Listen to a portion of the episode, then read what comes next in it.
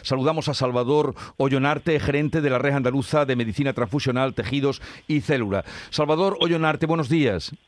Buenos días. A ver, aproveche usted a toda la audiencia de Canal Sur Radio para decirnos en qué situación están los centros de transfusión. Bueno, pues esto es habitual, ¿eh? Después de la Navidad, después de tres semanas, eh, donde se reduce muy de forma significativa eh, la donación, es decir, la capacidad de donar sangre por las fiestas, por las vísperas de fiestas y demás. Esto es normal, que el lunes, martes siguiente a Reyes, pues haya de pronto un tirón de, de, la actividad asistencial y es normal que se produzca esa carencia. Es decir, estamos acostumbrados. Pero tengo que decir una cosa más, y es que la actividad durante la Navidad y la actividad que tenemos es frenética. Es decir, hay una actividad muy, muy alta. Eh, durante el año 21 hemos tenido más de 20.000 transfusiones más, 20.000 pacientes más que en el año 20, pero incluso más de 10.000 pacientes, 10.000 transfusiones más que en el año 19, que no teníamos pandemia. ¿De acuerdo? Sí. Entonces, esto de quiero dejarlo claro, es decir, la actividad asistencial ha sido enorme, no ha parado ni siquiera en Navidad. De hecho, los profesionales este año hemos podido disfrutar las vacaciones hasta febrero, que normalmente siempre es, hasta el 15 de enero. Y entonces, eh, bueno, pues esto lo tengo que dejar claro, que, hemos tenido incluso 10.000 pacientes transfundidos más que en el año 2019 que no teníamos pandemia. La situación se ha agravado un poco, y esto hay que decirlo, se ha agravado porque los donantes también están teniendo la COVID, como toda la población. ¿De acuerdo?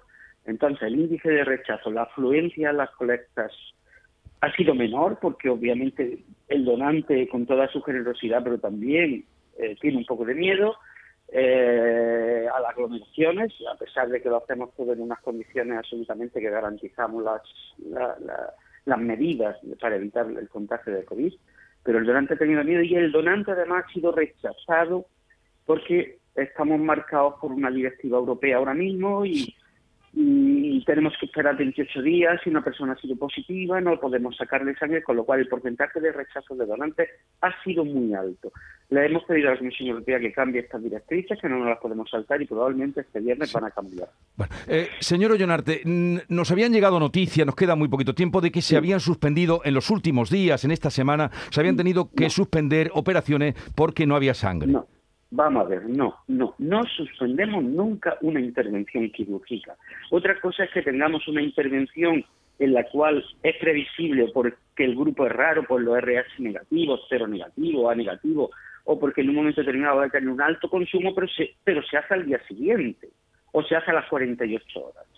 ¿De acuerdo? Por tanto, no, no se ha suspendido ninguna intervención. De hecho, eh, lo, lo, que ha salido del Macarena, por ejemplo, el lunes ayer se había operado todo. ¿Entienden lo que le digo? Es decir, no se suspenden intervenciones.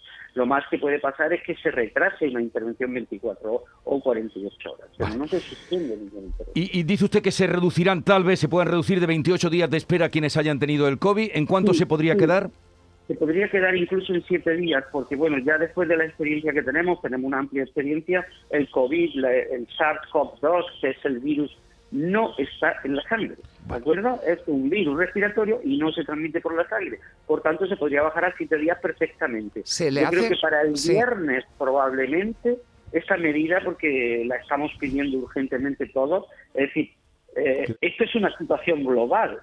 Ayer leía una noticia de que Irlanda le está pidiendo sangre al Reino Unido. Bueno, señor Ollonarte, eh, tenemos que terminar, pero sí me gustaría decir, si le hacen pruebas a quien va a donar se le hacen las pruebas convencional, ¿de acuerdo?